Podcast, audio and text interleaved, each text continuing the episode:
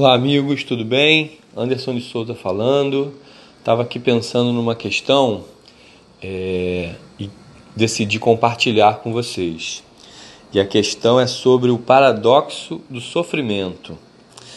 É simples, eu acho que vai ser até rápido esse áudio, porque quando a gente está sofrendo, tem uma questão que acaba acontecendo. A gente fica muito voltado para a gente mesmo, né? A gente fica muito envolvido na nossa própria dor. E a gente esquece do outro. A gente esquece de de repente fazer um esforço, um movimento para consolar aquele que está sofrendo perto de nós. De repente até está sofrendo mais do que a gente. E sabidamente, é, nos âmbitos aí do, do autoconhecimento e também da espiritualidade, um dos grandes remédios da alma humana é o serviço desinteressado, o que os orientais chamam de seva, né? mas traduzindo aqui para nós do Ocidente, é, de uma maneira mais específica, é, a caridade, o gesto de solidariedade, a ajuda pura e simples.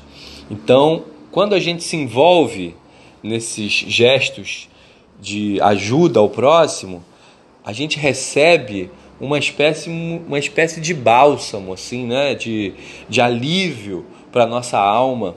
Então aquilo é muito maravilhoso, é como se fosse realmente um remédio. E aí que entra o paradoxo. Quando a gente está sofrendo, a gente olha muito só para a gente. E eu não estou dizendo que isso é errado, olhar para a gente no intuito de, de buscar a solução, de encontrar as respostas, de solucionar mesmo o problema. Porém, se a gente, junto com esse movimento de olhar para a gente, de buscar solução, em paralelo, fizer esse movimento em direção ao outro, abrir o nosso olhar, abrir o nosso coração, detectar aquela pessoa que está sofrendo do nosso lado ou no nosso círculo de amizade, seja o que for, você vai fazer um movimento duplo de benefício. Um para a pessoa que você está ajudando e outro para si próprio.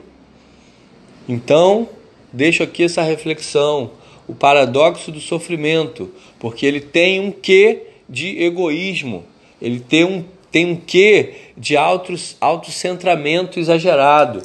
Então, se a gente ampliar o nosso horizonte e perceber que, independente do nosso sofrimento, ainda somos capazes de fazer o gesto de auxílio e de que, e que isso vai se tornar também um retorno positivo para nós, é, acredito que é um bom caminho, um bom caminho de autoesclarecimento nas verdades nobres da vida.